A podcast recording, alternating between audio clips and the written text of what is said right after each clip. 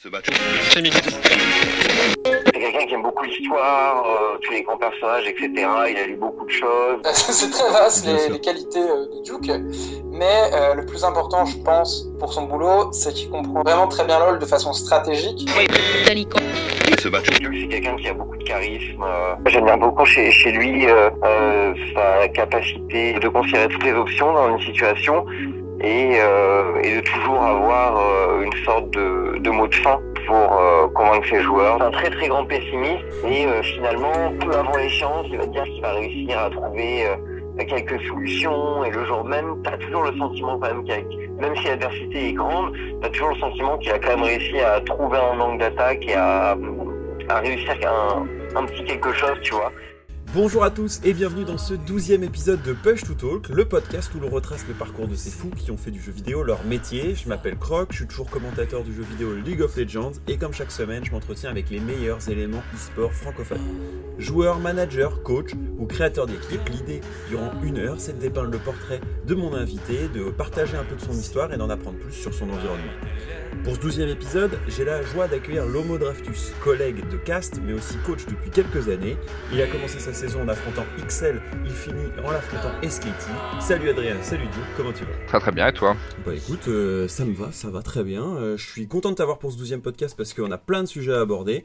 Euh, on se connaît évidemment à travers le cast, mais du coup l'obje- l'objectif c'est aussi de découvrir un peu ton secteur autour du coaching. Pour l'instant j'ai eu pas mal de joueurs. J'ai eu Mephisto qui a fait un peu l'initiation en tant que premier coach, Lounet un peu en management. Mais avec toi on parlera coaching entre autres euh, avec euh, euh, ben, tes différentes saisons au PSG et à Splice. Évidemment, j'ai envie de, de, rentrer dans le détail tout de suite, mais je me dirais que passer par un ordre chronologique, ce serait bien. J'aimerais savoir qui était Adrien avant d'être Duke. Est-ce que tu étais le timide, le fouteux, l'enfant turbulent, le lecteur dans sa bulle quand tu étais petit Euh, hmm, J'étais plutôt geek, plutôt soci- social mais geek. Euh, euh, Dès le début, dès petit. ouais, je suis beaucoup joué aux jeux vidéo. Enfin, j'ai fait tous les, je pense tous les loisirs qu'on peut imaginer quand on est geek. Je fais des jeux vidéo, des Warhammer, des, euh, j'en fais toujours d'ailleurs. Donc voilà, je- tous les délires de, de geek possibles et imaginables. Euh, j'étais pas spécialement introverti, mais j'étais mais souvent solitaire et enfin souvent solitaire. Donc je- j'apprécie la solitude. Mhm. Euh, et et sinon, bah, j'ai toujours été bon à l'école sans jamais avoir à trop me forcer, donc ça me ça me donnait pas mal de liberté. Et, euh, voilà, donc je jouais pas mal. Ouais, tu parlais de, de- des, jeux, vidéo. Enfin, euh, t'as pu peut-être jouer avec tes frangins ou du coup, comme t'étais assez solitaire, tu, tu découvrais tout ça tout seul euh, à travers les consoles ou les PC Non, je tout joué tout seul en général. Hmm. J'ai toujours joué tout seul. Euh, j'ai un peu joué avec mon père au début, mais j'ai des petites sœurs qui jouaient pas trop. Mais sinon, j'ai toujours joué tout seul. Après, j'ai beaucoup joué avec des potes sur des jeux consoles, un peu en, en écran splitté quand on était au collège, quoi, genre Halo. Hmm. Euh, et après en ligne, euh, aussi au collège d'ailleurs, euh, Warcraft 3 au bout d'un moment, euh, quand, quand on s'est mis à jouer en ligne. Mais au début, euh, j'ai beaucoup joué tout seul euh, sur console. Est-ce qu'il y avait des lignes euh, qui t'intéressaient plus que d'autres, genre euh, les- des jeux de stratégie, de simulation, de. Euh, alors, je joue à pas mal de jeux sur 64, donc ils Ok. sont pas des jeux de stratégie, mais dans l'absolu, j'ai beaucoup joué à des jeux de stratégie sur PC. J'ai quasiment joué qu'à ça quand j'étais petit. Mhm. Euh, j'en ai fait pas mal, College of Empire, Alerte Rouge, euh, enfin tous les tous les Command and Conquer, Warcraft. Après, il y en a plein des petits con- des confidentiels que enfin, si je dis Stronghold, je pense que pas forcément Ah, beaucoup de gens connaissent. C'est vrai. Défense un du jeu je château. c'est ça. Les, après les 4X, les César 3 et tout. Je, jouais à- je pense que jusqu'à que j'ai 12-13 ans, je jouais quasiment qu'à des jeux de stratégie. Ok, et du coup, as, hum, vu que tu as des bons résultats, euh, les- tes, tes parents te disent euh, Ok, je tu fais comme tu veux, ou tu avais, comme certains, euh, je sais plus avec qui je disais, qui disait il avait une 30 minutes par jour. C'est Cabochard qui disait J'avais 30 minutes au début quand j'étais petit, et après j'avais des temps augmentés le week-end, etc. Toi, ça se tirait Hmm. comment? Bah, moi, du moment que j'avais des très bons résultats, il je voulais faire ce que je veux. Et comme j'ai toujours, euh, je pense jusque jusqu'en terminale, j'étais euh, dans les premiers de ma classe euh, systématiquement. Et du coup, j'ai toujours fait ce que je voulais. Quoi. Hmm, Ok.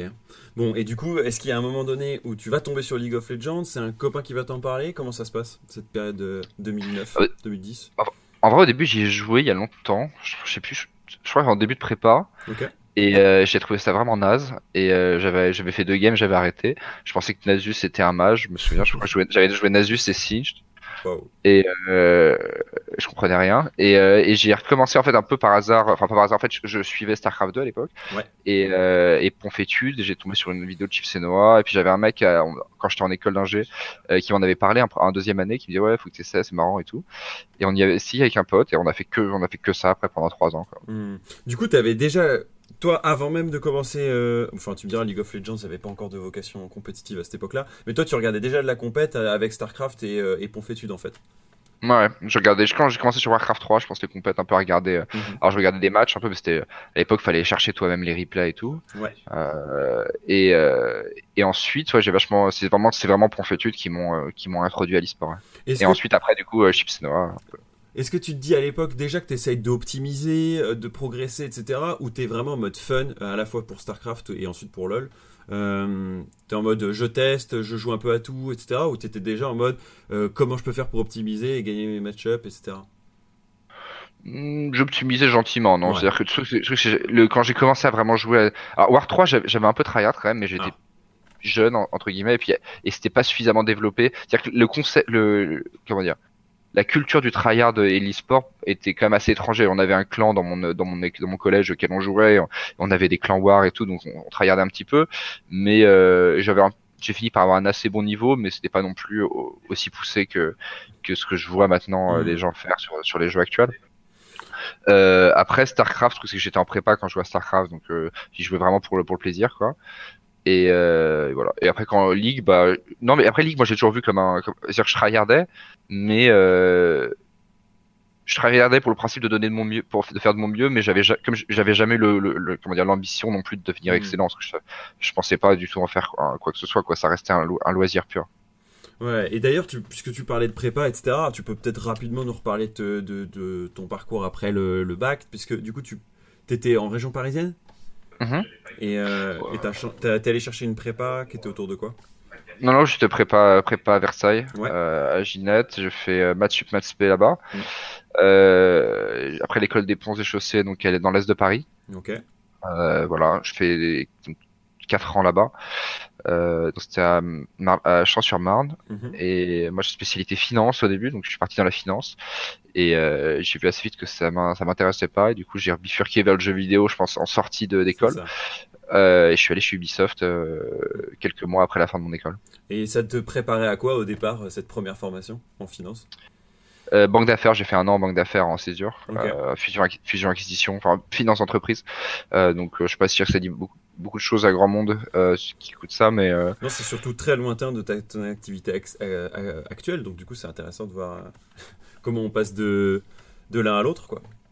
Ouais, bah il y a pas y a pas vraiment de passerelle en fait. La seule chose qui m'a permis de passer de l'un à l'autre, c'est de dire que j'en avais marre de faire des, de la finance et d'être avec des gens qui font de la finance. Mhm. Et euh, du coup, je voulais, euh, j'ai un peu regardé comment, euh, euh, ce que je voulais, ce que je- en fait, je me suis dit, j'ai envie de faire un truc qui me plaît. euh, J'ai fait, je me suis fait chier à faire des études que j'aimais pas pendant toute ma vie. Mm. Euh, je fais des maths, ça me gonfle. Euh, je, techniquement, je peux faire ce que je veux, donc je vais faire ce que je veux. Et j'aimais bien le jeu vidéo, j'aimais bien tous les délires. Je me suis dit autant, autant faire, autant aller là-dedans. Et, et du coup, enfin, au départ, c'était plutôt Ubisoft. Hein, c'est juste que l'e-sport, c'était plus par plaisir, Mm. dans le sens où je, je me suis retrouvé en fait à, à- à écrire des articles par hasard parce que j'avais pas internet en République dominicaine. Ouais, raconte-nous cette anecdote. C'était à quel moment de ta. C'était en- pendant que tu étais au Pont des Chaussées Hmm, C'était euh, tout à la fin de mon stage de fin d'études en fait que je fais en, à Punta Cana. Euh, pareil, bon je, voulais, je voulais faire, je voulais faire un truc fun et, euh, j'avais pas internet pour jouer. Enfin, il y avait internet mais pas suffisamment pour jouer. Et, euh, et du coup, j'étais, euh, je me suis mis à écrire des articles pour Millennium. Ouais. Avec euh, c'était Calisto à l'époque qui était la chef de la rédac. Et donc j'ai fait ça 7-8 mois. Et au bout d'un moment, j'en ai eu marre, j'ai arrêté. Et au même moment, je suis tombé sur une offre, euh, enfin une offre, une, un appel euh, à candidature pour être commentateur chez OGaming. Mhm. Que tu as dû voir aussi parce qu'on l'a fait en même temps. Exact. Et euh, donc on est arrivés tous les deux et Gardoum en même temps aussi chez OGaming. Mm. C'était en janvier, c'était quoi, 2015 je crois ou 2016 Oh, ouais, 2015, je- 2015 Attends, on est quoi peut-être. Non, 19, 2000 18, 2016. 2016, ouais, 2016. Et là, on arrive en commentateur et euh, là, pendant, bah, on a commencé ensemble. pendant Mm. six mois, on commente.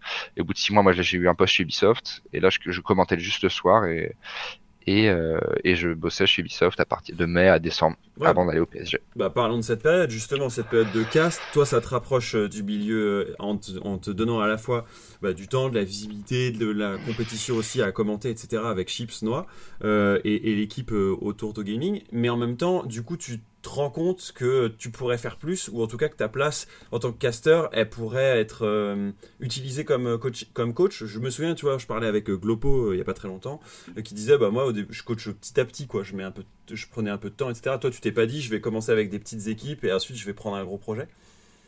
Non, non. moi, je me voyais pas en fait. Enfin, pour moi, j'avais déjà fait la formation, pas forcément formation de coach, mais j'avais fini l'étape où j'allais faire des stages et où j'allais euh, mmh. euh, galérer euh, financièrement, euh, galérer, enfin, et je pensais être assez que je m'adapterais suffisamment vite, quel que soit le boulot. Mmh. Et, euh, et, du coup, euh, j'ai voulu faire. Enfin, quand je suis arrivé en tant que coach, en fait, c'est parce que je voulais entrer dans l'e-sport de manière à temps plein. Mais euh, commentateur, c'était pas possible pour moi. D'une part parce que financièrement ça suivait pas, et d'autre part parce que je voyais, j'avais un peu du mal à voir euh, une perspective de, de progression euh, personnelle là-dedans suffisamment importante. Mm. Euh, comme je m'intéressais quasiment qu'à la partie technique du jeu et pas l'aspect, je dirais, émotionnel du cast, la partie technique, je pense qu'à un moment, on, a un peu un plafond de verre en tant que caster, mm. de par le manque d'exposition au milieu professionnel et, et puis le fait que le cast n'est pas forcément le, le, meilleur cadre pour, pour transmettre ça. Et, euh, et du coup, je regardais un peu ce qu'il était possible de faire dans les sports, et c'est là où j'ai appris l'idée de, enfin, j'ai appris que le PSG cherchait. Puis en fait, j'ai commencé à chercher dans les équipes parce que je me suis dit que c'était là où il y avait moyen de faire quelque chose. Mhm. À l'époque, j'avais été en discussion avec Vitality pour être analyse de Shones et euh, et, euh, et coach chez PSG. Et euh, j'ai pas été pris chez Vitality, mais j'ai été pris, euh, enfin pour d'autres raisons d'ailleurs. Je crois que parce, que, parce que je crois que Shones a arrêté d'être coach en fait cette année-là. Exact. Et, euh, et, du coup, bah, je parlais à Sean, et du coup, ça s'est un peu arrêté.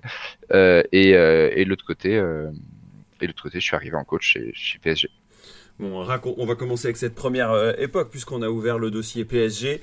PSG, du coup, c'est 2017 euh, où euh, vous allez, du coup, toi, tu vas te retrouver en, c'est, je sais pas exactement le terme, c'était assistant coach ou stratégique coach pour le PSG avec Yellow Star un peu en tutelle. Comment tu voyais le, le, le truc? Je sais que la je me souviens d'avoir pas, pas mal de discussions sur le recrutement. Du coup, euh, comment ça s'était fait et, euh, et, je, dirais bah, quel était le projet PSG pour ceux qui le découvraient, parce que tout, je pense que tout le monde ne l'a pas forcément hmm. entendu. Euh, bah, en fait, non, je, suis arrivé.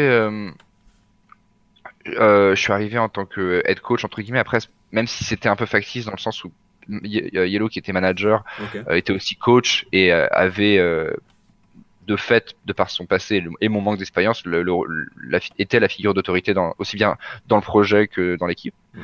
Euh, et euh, moi j'arrive, je savais que j'avais une position très dangereuse hein, parce que du coup, euh, si, enfin moi c'était ma première année en tant que caster et je savais que si ça allait foirer, si ça foirait, je devrais en prendre la responsabilité. Mais comme je disais, si je voulais aller dans l'e-sport, je me voyais pas, j'avais pas le temps en fait de, de gravir les échelons de tout en bas et du coup fallait que je prenne des, fallait que je prenne des risques. Euh, et du coup, bah, ce, ça, c'était les risques. Euh, alors, comment ça s'est passé? Bah,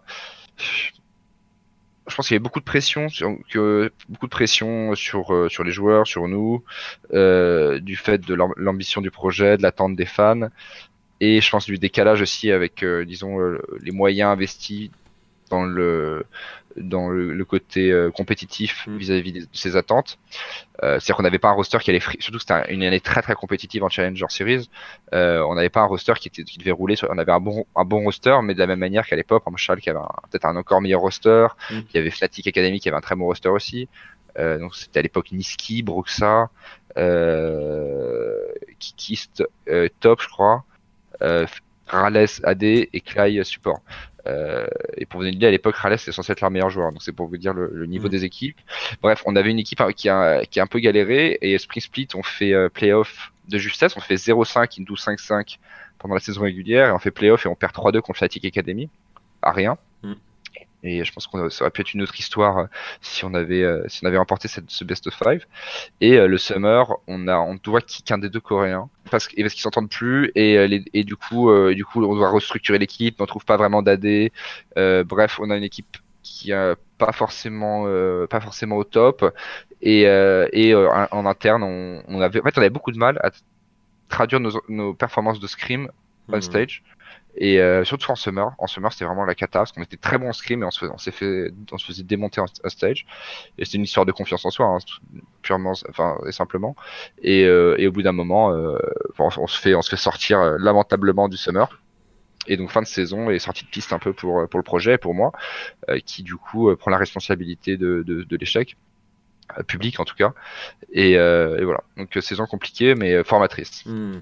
Du coup, j'en parlais la semaine dernière avec Soaz et, il disait que c'était sûrement le plus dur qu'il avait eu à passer quand il était avec OG, même s'il était avec une super team. il, a eu, il, a, il disait qu'il avait beaucoup plus stressé à l'idée de devoir passer de EUCS à LCS plutôt que ensuite de passer de LCS Awards, quoi, en disant c'est tellement un trou de souris pour pouvoir rentrer euh, dans ce carré mm. LCS euh, que ça donnait beaucoup d'espoir et peu de réussite, surtout qu'il fallait tomber quand même des bottom euh, LCS team à la fin, etc., dans les tournois de promotion. Toi, tu dirais que c'était aussi le plus dur que, à vivre ou parce que c'était aussi ta première ah, expérience? ah, ah, oui, de très très loin. C'est en fait les équipes bas de tableau ou Challenger Series ont une, une, vie émotionnelle. Tu sais que ça me fait hurler de rire quand je vois. Enfin, c'est vrai. Non, mais après, c'est vrai que quand tu es au haut de tableau, tu as plus d'attentes des fans dans une équipe comme Fnatic, mais c'est beaucoup, c'est beaucoup plus difficile émotionnellement d'être en bas quand tu as des relégations ou quand tu dois monter. Hmm. Parce que tu as, une, as effectivement très peu de place et euh, pour le coup, c'est pas, c'est pas la gloire ou les vacances c'est euh, ce qui est le cas des gens qui vont, euh, des équipes qui vont en haut du tableau. Euh, c'est vraiment, enfin c'est la survie quoi. C'est-à-dire c'est soit les équipes challenger si elles se qualifient pas en challenger, en, généralement elles explosent, et les équipes LCS qui, qui doivent éviter les relégations, c'est c'est la survie. Hmm. Ça c'est ce qu'il y a de plus dur dans le dans le métier. Dans cette première année, tu commences aussi à partager le quotidien de, des joueurs, dont certains ils ont pas mal de vécu, ou ils ont, ils ont c'est pas leur première équipe, etc. Toi, tu te sens comment par rapport à eux en disant bah ok, tu as compris le jeu, mais tu faisais aussi partie un peu d'une nouvelle génération de coachs, euh, très clairement, un peu aussi atypique parce qu'on a vu pas mal de coachs à la Freddy 122 être d'abord des joueurs avant d'être euh, des coachs.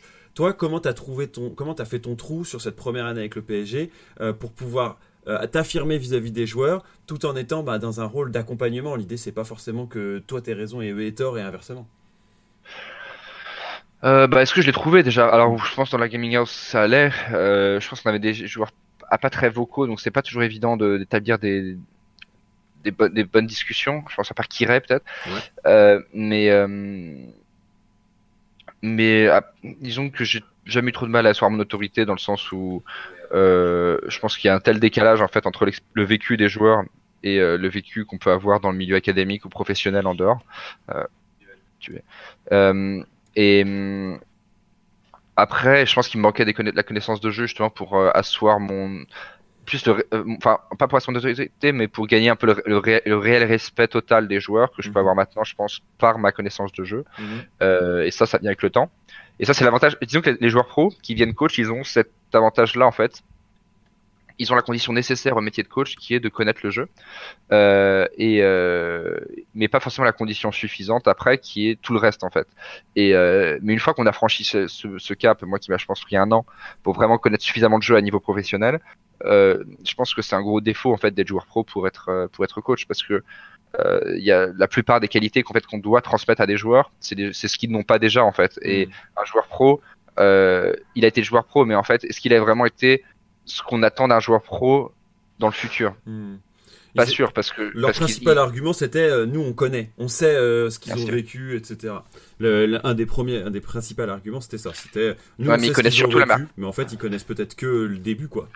Bah, ils connaissent surtout l'amateurisme. La plupart qui sont coach maintenant, ils connaissent, euh, ils connaissent l'amateurisme des, de, des, de la sphère professionnelle, euh, à quel, enfin, les, les, joueurs qui mangent des pizzas jusqu'à 5 heures du mat et qui euh, et qui euh, et qui s'entraînent sans, sans réel but, pas de structure, euh, pas d'éthique professionnelle, pas forcément de, de capacité à, à, guider des bons rapports entre les entre les entre les joueurs, entre le management et les joueurs et tout ça. Donc je pense que c'est généralement un poids. Alors peut-être pas, par le, pour le futur, mais par quand on regarde les coachs là en LEC, euh, premier coach, enfin le G2, euh, on va dire les, les, coachs entre guillemets les plus en vue en LEC. Ouais. Tu prendras, tu prends les coachs sur les, les deux dernières années, tu prends coach du split, t'as un, deux, t'as deux fois Guilotto, mm-hmm. Peter. Mm. Euh, donc ça c'était avec Splice, on avait eu ce coach du split en spring il y a un an. euh, Grabs. Donc aucun n'a été joueur pro, Hmm. par exemple.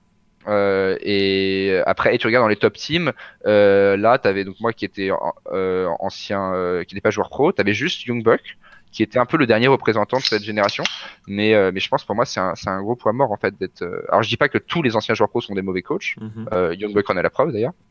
Mais je pense que c'est plus un poids qu'autre chose. Après, ça dépend de l'expérience qu'on ra- qu'on ramène en dehors. hein, mais euh, je pense qu'il y a plus de choses à, à apporter quand on est quand on, quand on ne vient pas du milieu de l'e-sport. Bon, et ben tu en parlais justement de Peter Dunn et ça va être euh, mon, mon sujet suivant puisque tu quittes euh, le PSG en prenant effectivement cette responsabilité de, de défaite vis-à-vis du, du, du choix, enfin du sportif on va dire, et, Mhm. et tu te dis bon, il faut que je devienne plus fort et que j'aille chercher un, un vrai coach, c'est enfin un vrai coach. Ye- Yellow, Yellow va le devenir, mais euh, Yellow était sur sa première expérience post-joueur après avoir passé pas mal de temps chez Fnatic. Et tu te dis, du coup, il faut que j'aille apprendre d'un autre type de coach avec Peter Dunn. Comment ça se passe cette période-là Euh, en fait, euh, bah surtout après le PSG, euh, faut être clair, j'avais pas non plus des, des dizaines d'offres. euh, Les gens se bousculaient pas pour, pour là, se bousculaient pas pour me pour m'engager. Et, euh, et du coup, il fallait que je trouve un, un moyen de un moyen de rebondir. Et je m'étais dit qu'il fallait que je reparte un peu du, ah, pour le coup, je reparte un peu du bas parce que là, je m'étais dit que euh, ça me plaisait quand même et que je voulais pas rester là-dessus. Donc là, j'étais plus prêt à repartir d'en bas parce que je voyais que j'avais j'aurais pas une autre occasion comme le PSG. Mhm. Euh, et, euh, et du coup, j'essaie d'être assistant dans une dans une équipe. Euh, mais l'avantage, c'est que là, j'avais peut-être une, aussi une porte d'entrée en tant qu'assistant. Et, ce que je fais, c'est que j'essaie de repérer les coachs qu'on sait qui sont bons, parce que je, moi, j'arrivais, j'avais du mal à l'époque à faire le diagnostic de, de l'échec de ça, parce que j'avais l'impression d'avoir fait ce que je pouvais, d'avoir fait le boulot euh, correctement. Euh, et du coup, je me dis, je peux, pour faire ce diagnostic, il faut que je trouve des mecs qui sont bons dans le milieu. Euh, et, et de voir comment ils font eux parce que sinon si je vois jamais comment des coachs comment des bons coachs coachent je m'en sortirai pas Mm. et, et du coup les- c'est très difficile de savoir qui est un bon coach parce que euh, la, la perception extérieure des coachs est très très mauvaise les gens ne connaissent pas du tout le métier savent pas du tout qui est bon qui est pas bon Euh, la réputation a souvent rien à voir avec les vraies qualités des coachs Euh, ça dépend plutôt de qui fait des bonnes interviews qui se présente bien qui a des bons résultats que ce soit de leur grâce à eux ou pas, alors que parfois des bons coachs aussi vont avoir des mauvais résultats. Enfin bref, Mm. c'est- c'est très difficile à voir. Et de le consensus général, disons, était que Guy Lotto avait été très bon chez Giants Ouais. euh, et euh, effectivement, et il s'est révélé être un, euh, avoir du succès par la suite.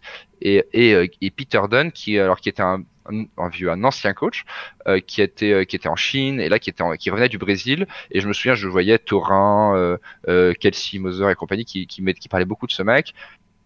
Je me suis dit ok, ces deux-là ils ont l'air bons. Et je les ai tous les deux DM. Mhm. Et, euh, et je leur ai demandé voilà, euh, moi je, je je vais pas être pris, euh, je, je, enfin, je cherche un boulot, un assistant, euh, vous pouvez me tester. Euh, et euh, moi je suis sûr pour bosser avec vous. Euh, Guilotto finalement ça s'est pas fait. Et Peter il m'a fait faire une, une batterie de tests un peu Mm. technique et haute d'ailleurs et pas que technique. Et, euh, et finalement il m'a pris un peu à l'arrache à la fin, euh, en me rajoutant à son staff euh, en décembre. Mm. Et du coup c'est là comme ça que j'ai commencé avec Splice. Et du coup, euh, évidemment, je vais peut-être un peu plus vite, mais euh, un Peter Dunn, euh, il a refermé, il t'a aidé à refermer cette blessure du PSG ou parce que t'en parlais un peu comme ça, comme euh, un truc qu'il fallait non. un peu se comprendre pour pour pouvoir avancer quoi. Ah, disons qu'il m'a aidé, il m'a aidé à, à- il a amorcé un peu mon, enfin, il, m'a, il m'a, il m'a, comment dire, il m'a aidé à m'améliorer énormément, notamment sur ma connaissance de jeu. Mhm. En fait, il m'a surtout un peu fait comprendre une autre façon de voir le jeu, qui du coup ensuite moi m'a permis de développer ma connaissance de jeu par moi-même Ok.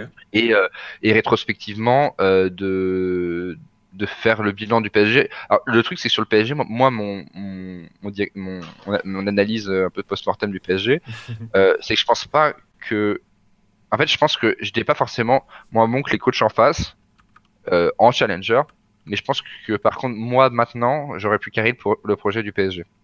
Mais euh, mais le truc c'est que je moi maintenant jamais j'y serais je serais dans le challenger. Donc euh, c'est euh, je pense que je pense que le projet était de toute façon trop trop dur à trop dur à mener. En tout cas avec les avec les le les moyens les moyens dé- débloqués pour ça.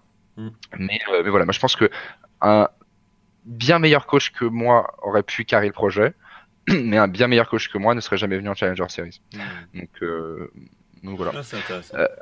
Euh, Euh, mais euh, après, la, par contre, la blessure, elle, elle restera toujours ouverte. C'est-à-dire que j'y pense. Enfin, j'ai toujours dans un coin de la tête, ce, disons le, c'est plus le, le vécu de, de, de, cette époque et c'est un peu la descente aux enfers pendant toute l'année, la pression, le stress. Mm. Euh, c'est quelque chose que j'ai pas envie de revivre. Quoi. Donc c'est, euh, c'est ce que j'ai déjà dit à mes joueurs que quand je sens qu'il y a des choses, qui, des schémas qui se répètent, je leur dis que je ne laisserai jamais ça se reproduire. Et, ouais. Et du coup, tu vas plonger dans un autre univers en assistant coach de EIULCS avant que ça s'appelle LIC puisque c'était la dernière année mm -hmm. en 2018. Euh, et au final, le stress, on pourrait se dire que tu vas le retrouver très vite en allant, du coup, euh, avec Splice, Odo Amené, exercer Niski, Kobe, Casing, c'est donc la line-up euh, de 2018 avec euh, Peter Dunn aux commandes et toi en, associé. Comment tu prépares ça? Parce que j'ai l'impression que tu, quand tu, dois le savoir en novembre ou en décembre que tu vas pouvoir aller travailler avec eux. Et là, d'un coup, il faut s'organiser. Il faut préparer le marathon qui, qui, va finalement que tu peux pas connaître en fait encore. Euh, bah, en vrai, je, je sais mi-décembre, assez ouais. tard en fait. Ouais, je me souviens qu'on avait fait un voyage en train tu en parlais. Pour aller à Arles ou un truc comme ça. Ah oui, oui, quand on avait fait cette LAN, ouais, bien sûr. Euh, je. Ouais, je, je, quand je le sais, bah non, en fait, en vrai, je, je suis allé un peu comme une fleur là-bas. Il y avait une, euh, j'ai débarqué euh, à, Berlin et euh, ça s'est fait assez facilement. Après, euh, le stress, honnêtement, non. Je pense, que c'est l'année des trois années de coaching, c'est l'année la plus cool. Hein. Je suis quand t'es assistant, en vrai, personne ne sait vraiment que t'existes. Euh, t'es, t'es tranquille, tu fais, t'as pas trop de responsabilités même au sein de l'équipe. Et moi, ce que moi, j'avais tendance à faire des interventions. Je disais voilà, moi, je pense ça et tout ça. Et tu, tu viens quand t'as quelque chose à dire, mais t'as pas forcément à, à supporter le, le, rôle qui est le rôle dur en fait du coach, qui est de, qui est de toujours, toujours devoir tenir l'équipe moralement. Alors, je l'ai fait de plus en plus pendant l'année. Euh, mais, euh, mais dans l'absolu, voilà, c'est plutôt tranquille et t'as pas voilà, pas cette responsabilité surtout. Est-ce que t'as un Peter Dunn qui te donne de plus en plus de place petit à petit ou qui te fait faire des tests pour, euh, enfin, qui te teste en fait à chaque instant ou il y a une confiance mutuelle, il sait dans quoi tu dois être et lui dans quoi il doit être et au final vous savez où sont les limites de chacun parce que c'est peu clair souvent dans ce genre de rôle. Je, je pense que ça s'est fait tout seul. Je pense que Peter est pas du tout, il a aucun ego donc il essaie toute la place qu'on voulait prendre, on pouvait la prendre. Mm -hmm. Et en fait, on est tellement différents avec Peter que, en fait, ça s'est fait tout seul dans le sens où, notamment, j'accrochais beaucoup plus à des, avec des joueurs avec, avec lesquels il avait plus de mal à communiquer. Je pense à Odo notamment. Ouais. Euh, et moi, c'est notamment via Odo, je pense que j'ai fait mon trou euh, chez Splice, où Odo qui est beaucoup plus dans le rapport direct, parfois dans la confrontation. Euh, et, et la méthode de coaching de Peter est plus, disons, douce et, et il a tendance à arrondir les angles et tout, ce qui marche bien avec certains joueurs. Moi, je suis beaucoup plus direct et euh, du coup, Odo avait beaucoup de mal à interagir avec Peter, alors que moi, c'est beaucoup plus facile pour moi. Et du coup, en fait, par, là, euh, disons que été un peu l'autre voix de Peter de ce côté-là. Mm petit à petit, je me suis, euh, j'ai fait un peu mon trou dans, dans l'équipe en faisant que les joueurs me, me, fassent de plus en plus confiance. Et, euh, et voilà. Donc euh, non, ça s'est fait un peu tout seul au fur et à mesure de l'année. Et puis Peter a énormément aidé là-dedans. Et, et Peter, Peter a un peu créé ce staff Splice mmh. qui l'année d'après, bah, enfin cette année-là, allait continuer de, de, se développer avec les mêmes personnes, un peu réorganisées. Mais euh, non, Peter a, très bien, euh, très bien su euh, encadrer le développement du, staff, nous, permettre de nous améliorer, nous permettre de nous donner une place, et voilà. Mmh, pour finir sur Peter et, ta relation avec lui sur cette première année, j'ai encore un peu cette question de, c'est pas un peu éprouvant le côté good cop bad cop sur la durée? D'avoir un peu le côté toi tu vas être la confrontation directe, lui va être doux à récupérer les joueurs ou à l'inverse? Pour les joueurs, alors, même pour toi de jouer toujours ce rôle, etc. Ouais, euh, alors moi, enfin moi j'étais le, le bad cop entre guillemets après euh, c'est fait c'est très facile d'être le bad cop quand on n'est pas quand on n'est pas le coach principal ah, ouais. maintenant que je, maintenant que je suis coach principal c'est beaucoup plus difficile de l'être mm. euh, parce que tu peux pas te permettre d'être tout le temps dans la confrontation avec des joueurs que tu dois en perpétuellement maintenir euh, maintenir leur attention maintenir mm. leur motivation maintenir leur confiance maintenir leur morale aussi d'une certaine manière parce que si t'es tout le temps euh, tout le temps euh, dans la confrontation ça les surtout des joueurs de, de des joueurs pros qui ont quand même beaucoup d'ego en général et, et qui sont pas habitués à la disons qu'en fait, ils voient beaucoup, ils, ils, voient tout ce qui est discussion directe comme de, enfin, ils peuvent très rapidement voir une discussion qui est simplement directe, un feedback direct, mmh. euh, sans, sans arrondir les angles, comme une, euh, comme une attaque personnelle, ce qui est pas, ce qui est pas le cas. Mais ça, c'est dû à la, souvent, à l'immaturité de certains joueurs euh, qui, qui s'apprend avec le temps. Et, euh, et donc, euh, cette année, j'ai fait beaucoup plus attention, mais à l'époque, euh, à l'époque, ouais, j'étais, euh, j'étais le, le bad cop quand, Peter euh, était beaucoup plus, beaucoup plus soft, ouais. Hmm. Mais parce qu'il était aussi le head coach. Et cette année, j'ai dû vachement mettre de l'eau dans mon vin pour, à de ce côté-là. Ouais, bon, on va, on va y arriver. Parlons de 2018 du coup. Les ULCS en spring, c'est plutôt encourageant. Vous faites troisième avec une équipe euh, bah, nouvelle, recomposée, en, grande partie. Il y avait que Kobe qui était là dans la structure précédente, si on parle de Splice pur. Euh, Odo Amne exercé Niski, Casey et Kobe. Donc vous faites troisième au spring playoff, puis ensuite 5 6 plutôt sur le summer summer playoff. Comment tu vois ce- cette saison 2018 pour toi et les résultats? Est-ce que tu trouves qu'ils étaient euh, mérités ou pas mérités pour l'équipe euh, au vu de cette première année avec le, avec le roster? Tu veux dire la, la, du premier split ou Ouais. des deux splits? Les deux, euh, les deux splits. Est-ce qu'il finit avec le Euh, Regional Finals où vous perdez 3-2 Mhm. contre G2 Bah, en fait, on était un peu déçus sur la fin parce que on avait, on avait un peu souffert sur la fin. C'est-à-dire que euh, on a, on a, je pense qu'on avait atteint un vraiment bon niveau sur la summer, Mhm. sur la fin du summer notamment, et on, on était vraiment confiant. On avait des bons résultats inscrits, on se sentait bien et tout, et et, euh, et ça passe pas contre contre G2. Euh, D'abord contre Schalke en playoff, mais on n'était pas encore au top. Euh, Schalke en playoff où ça passe pas 3-2, euh, vraiment pas grand-chose. En plus, sur des games où on a encore pas mal de ressentiments dans le sens où nos drafts avaient été leak à l'époque.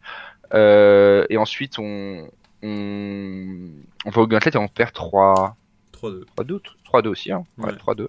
Contre G2, euh, qui était une très bonne équipe à l'époque aussi. Euh, donc voilà, c'est pas joué à grand chose, mais on n'a pas été assez bon. Mais voilà, beaucoup de déceptions sur cette fin d'année. Disons qu'on fait, de toute façon, c'est toujours pareil, hein. De la même manière que cette année, euh, on est allé aux Worlds, il y a d'autres équipes sur une bonne semaine qui auraient pu y aller, euh, enfin, qui avaient, qui pouvaient y prétendre aussi, et je pense qu'on a, on a réussi à, à, à être bon au bon moment Mm. pour aller aux Worlds. Euh, donc cette année, en 2019, c'est nous, ça, donc la réussite a été dans notre sens. Et après, c'est la réussite, on la provoque la réussite, bien sûr. Mais en tout cas, l'année précédente, euh, ça avait pas été notre tour. Et, euh, et peut-être, mais après, il faut voir aussi qu'à l'intérieur, il y a plein de plein de problèmes dans l'équipe et et euh, de et du qui explique, je peux pas forcément parler, mais qui explique cet échec.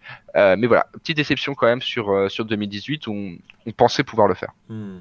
Du coup, là, tu rentres euh, de une année euh, de split spring et summer à Berlin. Tu, tu rentres sur Paris et tu vois des horizons qui sont un peu flous ou a priori, enfin, tu vas continuer chez Splice, ça c'est, on le sait maintenant. Il faut pas être devin, mais mais en 2010, fin 2018, c'est pas encore certain, pas du tout.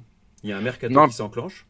Bah, surtout un mercato dans lequel Splice est pas est pas pris. C'est ouais. ça le truc, c'est que parce que moi en fait j'avais, il faut savoir que j'ai signé mon contrat chez Splice de 2019, je l'ai signé en mai 2018, Mhm. je l'ai signé très très tôt, où je savais que j'allais sur scène.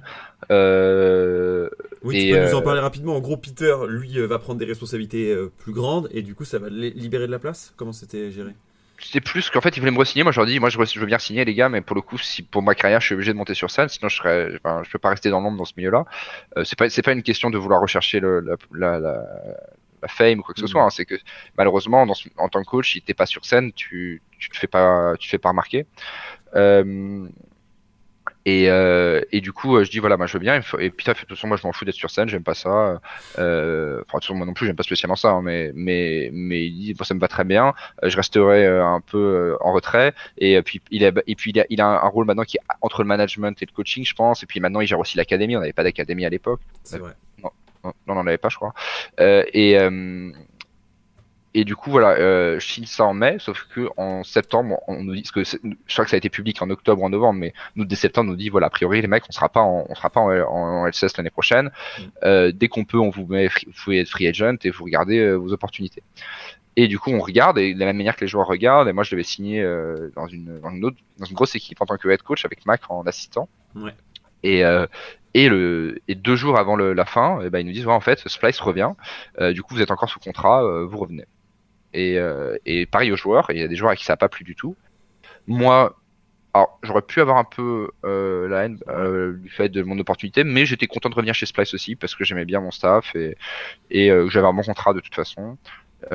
Et voilà. Et du coup, on finit par, par revenir un peu chez Splice avec Xerxes et Kobe qui, qui restent et Odo et Niski qui partent. Ouais, Xerxes et Kobe, ils faisaient confiance aussi au projet pour qu'il y, y ait aussi des gens pour les entourer qui soient, qui soient bons, etc.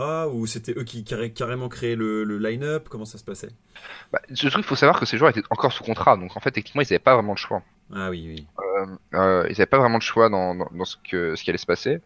Et, euh, et du coup, bah, ils sont restés. Après, les autres aussi étaient encore sous contrat, mais ça s'est fait différemment. Euh, Cassing qui a été euh, qu'on a vendu à Excel. Ouais. Et, euh, et euh, mais en tout cas, Xerxes Kobe, mais de la, mais disons qu'ils voulaient, euh, ils étaient aussi partants pour rester, et on a créé une équipe autour de ça. Euh, Humanoid qu'on prend un peu à la fin. Euh, on savait qu'il pouvait être bon, mais c'était euh, c'était un peu un peu risqué. C'est mais on- poker, mais- clairement. C'est clairement un coup de poker parce qu'on arrive à la fin du mercato, on n'a plus, euh, on a, on a, comment dire, on arrive en retard, donc on n'a pas pu préparer le mercato du point de vue de Splice. Mm. Euh, je me souviens avec Mac, on avait donné plein d'idées de joueurs à une autre, à l'équipe chez qui on devait aller, puis finalement on dit on n'y va pas et ils prennent tous les joueurs, on est là bon bah très bien. Euh, et, Ah, euh, ne pas, et je du plus jamais refaire, ça fait partie de ta liste. euh, ne plus jamais refaire. Je discute pas de line-up tant que je suis pas signé. Ah si, mais t'es obligé, c'est juste, Ah, c'est pas de chance, c'est vraiment, Ouais. c'est, c'est un, c'est un, c'est un peu un coup du sort. Mais euh, alors on a eu de la chance avec Norskeren quand même parce que, non, faut savoir on savait pas en fait, en fait on pensait qu'il allait chez Origin à l'époque. Oui. Je crois. Ok. Oui c'est ça. Et, euh, et du coup on se disait bon bah il est juste pas, pas dispo quoi. Et, euh, et genre c'était sûr quoi, tout le monde disait ouais Norskeren est chez Origin et tout, on n'y pensait même pas. Et euh, puis à un moment il met son poste, dis, attends mais c'est quoi ce délire? Et en fait c'est parce que je crois qu'il je crois qu'il était censé aller chez Origin, finalement ça a été miti un peu au dernier moment. Et du coup, on l'appelle, fait bah écoute, on a besoin d'un support, euh, t'es dispo Il fait ouais, hop, c'est réglé. Euh, ça c'était bien. Ouais. Euh, Tchatchi qui nous avait, qui, euh, qui nous avait impressionné quand on avait joué contre Schalke à l'époque et et, euh, et du coup on prend Chachi euh, et donc la mid lane la mid lane en fait on a on avait on avait tenté d'avoir pas mal de joueurs. À chaque fois c'était non parce que bon après Splice c'était pas la marque qui faisait le plus rêver. Euh, on avait un budget correct mais on n'était pas forcément on n'avait pas on pouvait pas on pouvait pas toujours s'aligner sur certaines offres notamment amé- nord-américaines. Mm. Euh, et donc euh, on a eu un peu de mal. Et puis finalement on fait un peu ce pari avec Manu. On dit bon il a l'air très très bon mais parfois il fait il fait un peu des games de merde aussi et, euh, et puis c'est risqué quoi c'est un rookie Euh, mais on dit euh, mais de tous les rookies qu'on voyait on était c'était celui qui nous qui nous branchait le plus et, et du coup on tente et, et le, le pari a été payant quoi. Il était pas aidé en même temps. sa dernière team c'était avec Ice Beast 2 ou Light. faut, faut le dire. Ouais, alors cela, on l'a même pas regardé vraiment. Oui, oui. On avait surtout regardé ses performances en, en je crois que c'est Dark Passage en Turquie où il était Ouais. avec Kirei et il était en 2v8 euh, chaque game avec Kirei. Euh, et, euh, et voilà. Et il avait et franchement il a, il, a, il avait l'air d'être euh, assez solide. Bah, vous, a priori, il fait, il fait partie pour moi de l'aspiration euh, aussi des nouveaux talents euh, derrière Caps, Nemesis, etc. euh, de, Ouais. de joueurs qui euh, peuvent encore s'imposer sur la mid lane alors qu'à un moment donné on avait un peu tout loqué quoi. Il n'y avait pas vraiment de 109. Niski aussi, on peut le dire aussi, mais qui était un peu plus, un peu plus tôt. Du coup, de, bah, beaucoup de talent, certes, mais il va falloir faire fonctionner un roster qui a quand même pas mal changé pour 2019. Toi, t'arrives euh, frais comme un gardon en janvier. euh, comment ça se passe? Enfin, c'était mars.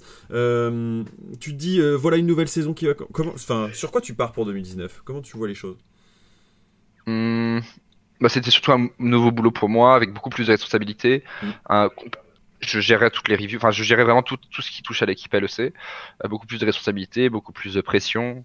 Euh, c'est un nouveau boulot où il faut savoir aussi se ménager peut-être plus que le Ouais. métier d'assistant où tu peux être vraiment dans bah, t- t'as pas t'as, t'as pas vraiment une gestion enfin t'es pas toi-même dans la performance en fait ce qui est le cas de- du head coach aussi bien dans les drafts que dans la gestion du stress et tout ça et euh, donc fallait j'ai, j'ai dû un peu euh, travailler de ce côté-là mais je savais que ça allait me tomber dessus parce que j'avais déjà fait le PSG et donc j'ai essayé de beaucoup travailler sur euh, déjà me donner du temps libre euh, changer les idées réussir à me mettre à fond à faire du sport ce genre de choses euh, et, euh, et aussi établir vraiment une structure très solide un, des, des emplois du temps clairs euh, et, euh, et voilà.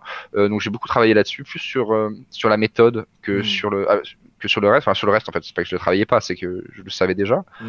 Et euh, et voilà. Après comment je l'ai abordé, bah c'était une bonne expérience.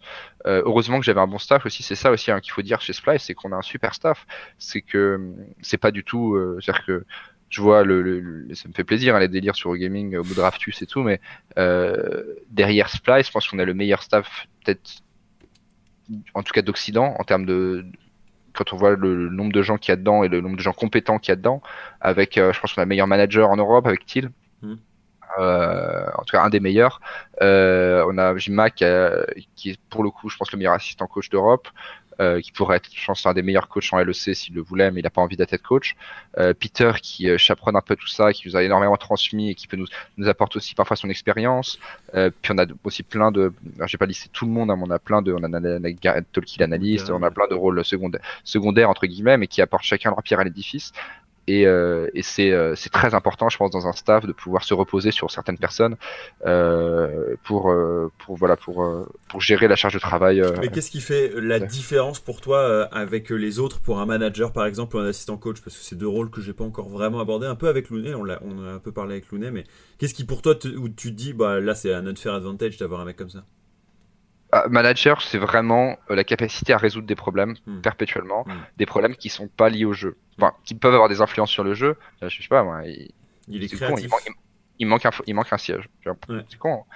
mais euh, il y a une différence entre un manager qui va pas se bouger et qui va faire jouer un joueur pendant une semaine sur un tabouret Hmm. euh, et, euh, et un joueur qui qui va partir à 8 heures du matin écumer tous les magasins de Berlin pour trouver un bon fauteuil. C'est bête, hein, mais sauf qu'il y en a qui le font et d'autres qui le font pas. Et ça, et ça, je dis un truc au hasard, mais il y en a des milliers. De la même manière, euh, il y a des joueurs, il y a, il y a des, il fait trop chaud parce que c'est un gros problème à Berlin pendant l'été. Ouais. Euh, on est, les gaming, les gaming sont souvent pas adaptés. Il fait trop chaud, il faut des clims. Bah, t'as une différence entre un manager qui va dé... parce que c'est très difficile de trouver des clims pendant l'été parce que tout le monde les achète, du coup il y en a plus. Et donc il y a une différence entre un manager qui va prendre le problème en janvier et qui va acheter, qui va commencer à amasser des clims pendant l'année et on en avait acheté trois ou quatre à partir de janvier pour qu'au moment où il fait chaud, il a toutes les clims qui sont prêtes plutôt que euh, t'arrives en, en juin, et ben il fait trop chaud Mm. et les joueurs crèvent de chaud et t'as plus de clims disponibles et tu peux plus en acheter sur Amazon et du coup tu crèves de chaud. Hmm. C'est con, hein. Euh, tu dans des problèmes, on a des, des, des valises, mais ça fait énormément de la différence. Ouais, prévoir, prévoir, cré- être créatif et répondre tout de suite quoi. C'est ça. Et notre manager, il était toujours, euh, toujours, euh, toujours là. Il a toujours fait exactement ce qu'il fallait. Et plus, en fait, à chaque fois, il, il proposait des nouvelles choses, des choses qu'on voyait même pas nous. Il disait, ah, bah, tiens, là, ce serait pas mal qu'on fixe ce problème. Euh, et puis, euh, il était aussi une voix parfois pour un peu en, en ex- en extérieur pour nous rappeler des choses qu'on voyait pas, qu'on, Mm. qu'on- parfois on pouvait faire mal. Il structurait bien tout ça. Et euh, non, mais le manager de, de Splice est euh, donc Thiel est, euh, est vraiment, vraiment top. Euh, ce qui est d'autant plus impressionnant qu'il a 22 ans et qu'il n'était même, même pas censé être manager. C'est que il, a remplacé en fait notre manager qui a euh, qui était parti euh, il y a un an et demi. Mm. Et en fait, lui, il, faisait des- il était censé être content creator, sauf qu'on avait besoin d'un manager, il y avait personne. Et lui, on l'a dit, tu veux être manager euh, temporaire, et il a Bravo. fait oui. Et en fait, il était tellement bien qu'on fait bon bah tu vas être manager à temps plein parce qu'on préférait que ce soit toi que qu'il soit soit d'autres. Et, euh, et cette année, c'était au point où on dit bon bah écoute, euh, il faut un general manager, tu veux être general manager. Et le mec il fait, euh, enfin, c'est plutôt nous en fait, c'est le staff qui sont allés voir le, le management au-dessus. On leur a dit euh, voilà, nous on veut, vous cherchez un general manager, vous devez prendre ce mec. Et les mecs ils font bah, il est super jeune, fait ouais mais il est il est meilleur que tous les autres mecs que vous allez pouvoir avoir, donc prenez-le. Mm. Et donc le mec il est monté. Ok. Ça demande un dévouement de ouf, de, une, Mm. euh, de l'attention à chaque instant pour tout le monde. Ah bah mais nous ça nous, enfin je sais même pas quand il dort, il dort, il dort pas, hein, euh, euh, Thiel. Voilà. Il y a des moments, euh, j'en sais pas, il a une, rési- une résistance au sommeil euh, qui m'impressionne toujours. Mais euh, non, Thiel, Thiel, je pense c'est peut-être le, le, le- la personne qui a le plus de différence poste pour poste avec les autres équipes. En, avec dans notre équipe, c'est là où on a le plus de différence poste pour poste, je pense, par rapport aux autres équipes. Ok. Et du coup, pourtant, il en faut un sacré rouage pour tenir toute la saison parce que ça va être une longue saison 2019 avec euh, du coup la participation. euh, ben, euh, d'abord au Spring, ok, vous faites quatrième, du coup, accès aux playoffs. Les playoffs, vous faites tro- euh, 1-3 face à Fnatic, du coup, vous sor- vous sortez à la quatrième place. Puis ensuite, euh, deuxième fois, bah, Summer en troisième place encore. euh, et derrière, il faut aller chercher les playoffs, mais euh, vous tombez sur Rogue euh, qui était sur un bon jour au moment où vous, vous étiez plutôt sur un downsize. Et il va falloir aller jouer face à euh, au Regional Final face à Fnatic, mais en fait le match le plus important c'était pas Fnatic, c'était euh, Schalke, Mhm. pour pouvoir se positionner en deuxième ou en troisième position pour euh, les euh, Worlds 2019, auxquels vous allez pouvoir accéder. Quelle rédemption? Comment ça s'est passé cette période-là, fin, fin des playoffs de Summer? En fait, c'est surtout, je pense que ce passage, il, il commence. En fait, il y a eu, il y a eu le passage ré- saison régulière jusqu'au au moment où on perd le match contre Fnatic à rien du tout, le Ah match oui. de la deuxième place. Ouais.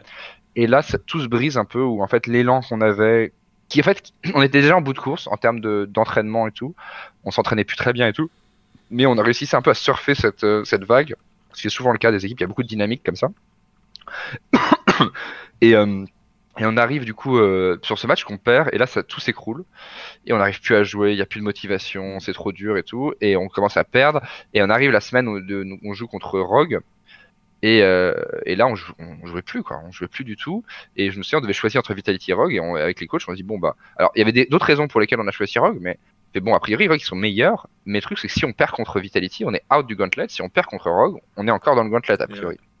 Et du coup, on fait bon, on va prendre Rogue, parce que vu le niveau qu'on a en ce moment, euh, au moins, ça va nous donner trois semaines pour pouvoir euh, redresser la barre.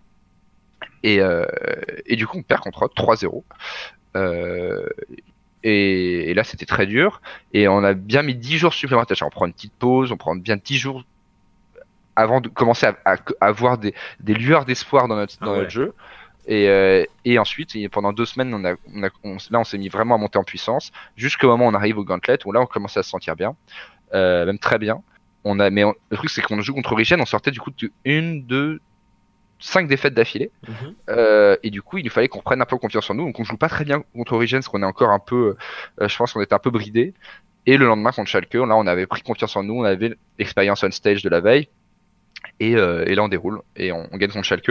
Bon, après Schalke, je t'avoue qu'on était, euh, on avait fait ce pour qu'on était là. On n'avait pas vraiment préparé le match contre Fnatic. Oui. On savait qu'on n'était pas favori. On se sentait pas encore suffisamment fort. Donc, euh, on l'a pris au sérieux, mais euh, j'ai senti que c'était, c'est difficile. Hein, même si les joueurs sont vont faire ce qu'ils peuvent et tout. Je savais que la motivation, elle avait tout avait été construit pour battre, pour pour qu'on arrive au moment où on gagne Schalke. Fnatic c'était plus un bonus qui était presque inatteignable euh, à ce moment-là et, euh, et du coup euh, c'était on n'a pas on n'a pas vraiment fait une grosse performance.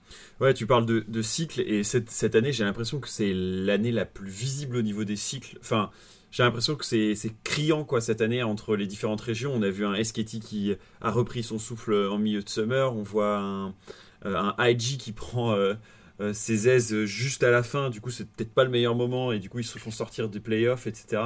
Euh, on voit pas mal d'équipes qui euh, du coup s'essoufflent à un moment donné pour pouvoir peut-être être plus fort après.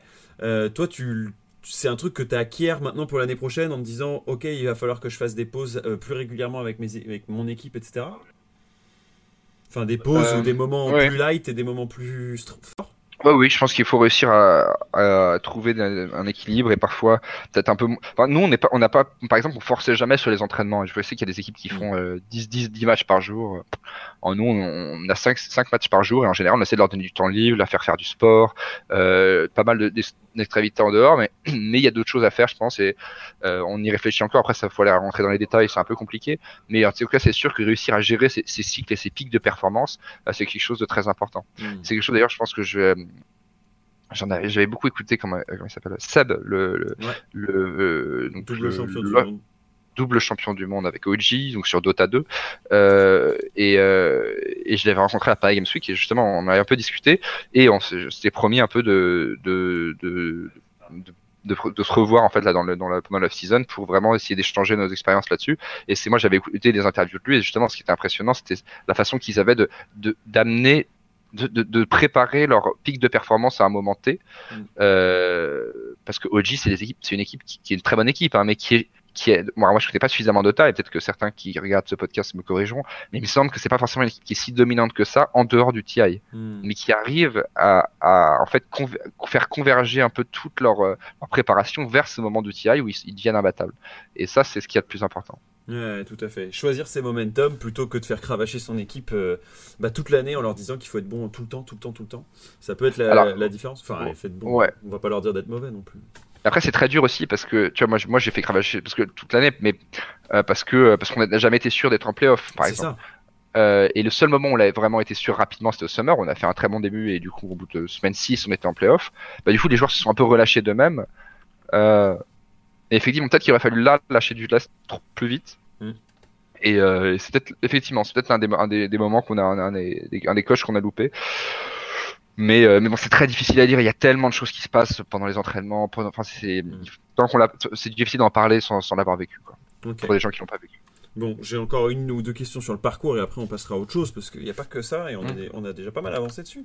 Les, les Worlds, alors comment ça s'est passé pour toi? C'est des Worlds qui sont en Europe, du coup il n'y a pas le côté euh, dépaysement de on va à l'autre bout du monde pour pouvoir aller jouer des matchs euh, internationaux. Il va y avoir une première semaine euh, peut-être un peu difficile, une deuxième semaine fantastique et ensuite eh bien euh, le BO face à SKT. je, dis- je disais en intro de Excel à SKT bah, il n'y a qu'une année. Et, comment tu as vécu ça toi du côté des Worlds? Euh, bah, les Worlds, déjà, on était vraiment claqués. C'est-à-dire qu'on arrive après les Gauntlets, on a fait, on a fait toute la saison, on a fait, euh, bon, les playoffs, ça arrêté vite, mais on a quand même fait un peu. Euh, on a fait, ensuite, on fait le Gauntlet. sachant que pendant les playoffs, on continuait de, bosser parce qu'on se préparait au Gauntlet. Après Gauntlet, du coup, on arrive au Play et ensuite au Worlds. Donc très très dense. on arrive, on est bien claqué aussi bien physiquement que surtout nerveusement. Je pense le, le moral, les nerfs, ça ça fait long neuf mois. Ouais. Et on arrive et on, commence à, à scrim les équipes des Worlds et on se fait démonter en général, quasiment par tout le monde. Quoi. Euh, pas, pas, pas, pas démonter, mais on, prend quand même des, des, des pas mal de fessées. Ouais. Et euh, alors on est une équipe qui est très mauvaise en scrim par rapport à on stage, donc c'est un peu l'inverse du PSG, ce qui est à la fois un bonheur. Euh, enfin, je préfère dans ce sens-là, mais c'est quand même parfois dur de s'entraîner dans ces conditions. Euh, mais du coup, les, les scrims difficiles, du coup, ça crée des tensions, ça, avec la fatigue. En plus, on est les uns sur les autres dans un hôtel où on a une petite salle d'entraînement. Bref, c'est très très dur le, le, moment des Worlds pour tout le monde. Et euh, mais du coup, euh, du coup, on continue, on continue de, de faire ce qu'on peut, et notamment entre les deux semaines de groupe. Où, euh, d'abord le play-in, le play-in où on a tendance à l'oublier, mais oui, il y a eu play-in aussi avec le Japon. Ouais, il y a eu le play-in. Euh, alors les phases de groupe se passent pas mal. Euh, les Japon qui font une bonne draft contre une draft intelligente qui nous counter un peu notre playstyle. Euh, là je me souviens bien. Ouais, et ça, alors, je, enfin, en fait, on a tendance à beaucoup dépendre de, de la, En fait, ils neutralisent la bot lane euh, tout en empêchant, enfin, ils neutralisent complètement la bot lane tout en ayant une, une capacité de, de traquer, exercer et de jouer autour du mid qui était très fort. Euh, donc euh, donc c'est très compliqué. Et ensuite, euh, mais bon, on sort de la phase de groupe, ensuite on arrive contre Unicorns et on joue très très mal pour le coup. Je pense qu'on est, il fallait, enfin encore une fois, on a besoin d'avoir de la confiance. On joue très mal. Euh, humanoïde euh, est dans un mauvais jour parce qu'il avait pas bien dormi la veille. Bref, c'était, il était pas au top et, euh, et on a, il a fallu, il en a pas pu trop se reposer sur ses, euh, sur lui comme on a pu le faire un peu pendant le, pendant les, le gauntlet. Et du coup, on passe un peu de justesse, un peu ric-rac avec des Unicorn of Love qui donnent tout. Et, euh, et, du coup, voilà, donc on arrive un peu, euh, un peu dans le dur en, en group stage. Euh, et group stage, bah, on sait qu'on n'est pas favori, surtout qu'on joue contre des. Alors, on parle de groupe de la mort, euh, groupe de la vie et compagnie. Nous, enfin, vraiment, c'est, ça me dépassait un peu dans le sens où, enfin, les gens sous-estimaient énormément FPX, mais encore plus la J-Team. Mm. qui nous, euh, Agent Scream nous, nous, pulvérisait, on nous a mis 8-1 euh, sur les 10 derniers jours avant le, avant d'arriver en group stage. Et, euh, et, et, à côté de ça, des, des, des deux groupes ont trouvé, enfin le groupe D notamment pour nous aurait été plus, euh, je pense, plus abordable. Et euh, d'ailleurs, on voit bien les équipes du groupe D qui ont, qui ont, qui se sont toutes, euh, qui sont toutes fait éliminer depuis. Ouais. Euh, et et le groupe et, et, puis, et puis bon, tu vois, une équipe comme RNG par exemple, qui était très très surcotée pendant les Worlds.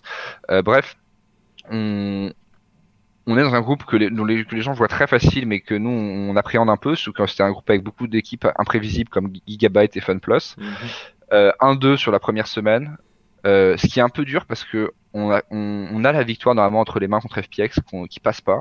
Ouais. Euh, on, on, déjouche autour du baron et, euh, et ensuite on tente un swap level 1 contre les J, la J-Team qui nous lisent complètement, qui nous ont outplay là-dessus. Euh, donc on a fait un pari qui a pas marché. Mais semaine 2, on réussit. Euh, il n'y a pas grand-chose qui s'est passé entre les deux semaines. On m'a déjà posé la question. Ouais. Euh, c'est simple, on a continué de bosser, on a continué de la même manière, euh, de la même manière qu'on faisait depuis 9 mois. quoi C'est-à-dire mmh. que pour nous, c'était il y a un moment, ça devenait mécanique. Quoi.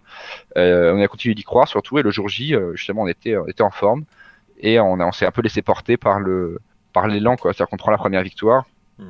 on continue d'y croire parce qu'on savait que FPX, on n'avait pas été loin la première fois, on les bat une deuxième fois, et euh, on les, enfin, les bat une première fois pour notre deuxième match, et ensuite, euh, et on conclut un peu à l'arrache contre Gigabyte après un early compliqué. Et, euh, et, on se qualifie donc c'était c'était de la folie quoi. Bon, et ça tu là t'es es euphorique c'est quoi les c'est quoi le discours au vestiaire? Euh, ouais, bah sinon c'était effectivement l'euphorie. Après, il y a beaucoup de fatigue. C'est-à-dire qu'à chaque fois qu'on gagne, ça veut dire qu'on repart, quoi. Bah ouais. Et, euh, et les vacances, on les voulait aussi un moment, mais on est trop content de gagner, donc euh, on continue, quoi. Mais, mais euh, ça devient de plus en plus dur. Et on repart pour 10 jours là. Donc non, mais on était complètement, on était, c'est dingue ce jour-là quand on quand on se qualifie au quart de finale. Bon, Xerxes serre la main de Faker et on sait que ouais. du coup ça va être un, un match face au, au, champion, au triple champion du monde. Là, tu, c'est, enfin, c'est quoi le T'as pensé directement à toi, plus perso, tu te dis c'est le moyen de, d'apprendre encore, c'est le c'est le bout du tunnel, c'est euh, c'est quoi le truc? Euh, C'est un peu le tout. C'est un peu tout. C'est à la fois à la fois un espoir d'un d'une performance qui aurait été peut-être le plus gros upset de l'histoire, de tous les jeux confondus, bon, qui du coup n'a pas eu lieu, Mhm. pour de bonnes raisons. Euh, c'est euh, c'est la chance de jouer contre Esketti, c'est la chance de faire un quart de finale, Mhm. c'est l'opportunité d'être face à une grande à un public qui nous soutient, c'est euh, l'occasion d'apprendre euh, et euh, et puis c'est la volonté de, de jouer un BO5 et de, de tout faire pour gagner quoi. Donc il y avait tout en même temps et, et aussi et éventuellement aussi de se dire que ça ça était de toute façon si jamais quand, quand- je- si jamais on, on venait à perdre en fait c'était un peu gagnant-gagnant c'est-à-dire Bah au ouais. pire on gagne euh, au pire on perd pardon. au pire on perd et on et et, et bon tournage, alors, on rentre à la pas- maison, mais on n'aura pas démérité. voilà et au mieux on gagne et là c'est la folie et on bat Sketty donc euh, nous c'était gagnant-gagnant et on va là-dedans on était plutôt confiants en plus qu'on avait scout les Sketty on les avait trouvés vraiment pas bons pendant la phase de groupe Mhm. Et, euh, et ils ont complètement changé aussi bien leur style de jeu que leur draft. Et euh, ils ont augmenté, ils ont vraiment haussé leur niveau de jeu. Et, euh, et du coup, et on s'est fait, euh, on s'est fait quand même euh, bien, euh, bien fessé, je pense, pendant ce BO. Même si on prend une game, donc encore une fois, l'histoire est belle. L'histoire est belle, on est content, on est très content de notre performance. Après, forcément, on est déçu à la sortie de la défaite. Hein. Mhm. Euh, mais rétrospectivement, c'était, euh, c'est une bonne fin de l'histoire. Ok. Bon, ça c'était pour la période Worlds 2019. Maintenant, c'est quoi la suite pour toi, Duke? Euh, T'es rentré, genre, il y a très peu de temps là à Paris. Euh, tu sais déjà que tu repars à Berlin? Comment ça se passe? Bon, il y a des choses qui sont peut-être en cours, c'est le début du mercato. Toi, euh, t'as la volonté de pouvoir continuer dans cette ligue-là avec les mêmes, enfin, avec des joueurs similaires à l'année dernière? Comment ça se passe? C'est quoi ton ambition pour la suite? Rien de sûr. Rien de sûr actuellement, ça se discute beaucoup. euh, c'est difficile à dire. Je, je pense que j'en parlerai, je pense, dans, dans quelques semaines. Ok, cool. Bah, on aura l'occasion de, de, de faire, Mm. de faire un truc dessus. Euh, Est-ce que en dehors du jeu, toi, t'arrives à, à prendre du temps pour toi? Tu en parlais un petit peu en disant que tu essayais d'avoir des temps libres. Et comment tu les utilises? Qu'est-ce que tu fais dans ces moments-là? Euh, ouais, ouais, bah, je, je- je- on a, on a fait que le sport était obligatoire euh, deux fois par semaine avec l'équipe. Euh, moi, je, fais- je fais pas mal de sport quasiment tous les matins euh, quand je suis, euh, quand je suis, euh, quand je suis à Berlin. Euh, je commence à avoir quelques potes à Berlin à force avec quelques années, puis Laure, euh, donc Buddy qui, Mm. qui vient de temps en temps. Euh, donc on sort un peu de temps en temps le samedi, tout ça. Et sinon, moi, bah, alors moi je joue plus tr- trop, mais euh, moi mon truc, vraiment je peins des Warhammer le soir, Ah oui. Voilà, c'est mon truc. Euh, en regardant des, en, en- en regardant Netflix, tout ça, je me change un peu les idées. On parlait, Mais ouais, il faut, il faut trouver un peu du temps. ouais. on parlait ensemble de, de, de mal du pays. Toi, c'est un peu ce que tu as ressenti aussi euh, cette année euh, avec euh, une année berlinoise qui est longue. Et du coup, le fait que bah, il y a une partie de, de tes potes, de ta famille aussi qui est sur Paris. Et du coup, c'est pas, les- pas facile de faire les allers-retours très souvent. Euh, ouais, complètement, complètement. Et effectivement, quand on a des gens à voir à Paris, c'est pas toujours évident de vivre euh, à Berlin. Puis c'est- d'autant plus dur pour les coachs que pour les joueurs. Enfin, en tout cas pour les, gens plus vieux. C'est-à-dire que quand t'as 20, 20, 22 ans, c'est comme quand t'es en école, en internat ou ce genre de choses. Tu peux te le permettre. Quand t'as 28 ans, t'essaies plus de commencer à construire quelque chose. Euh, et, c'est plus dur de, de se dire que tu pars pour 9 mois quasiment en sous-marin. Quoi. Hmm. Donc euh, c'est plus un problème et c'est effectivement c'est quelque chose que je vais sur lequel je vais essayer de je vais essayer de remédier un peu à ça l'année prochaine, quitte à prendre parfois des jours off justement, euh, pouvoir me reposer sur le reste de mon staff de temps en temps et, euh, et voilà, plus voir ça comme un travail en fait en tant que du point de vue d'un coach que de la que Oui, qu'un truc qui aspire tout ton temps disponible. c'est ça. Je vois, le grand trou noir.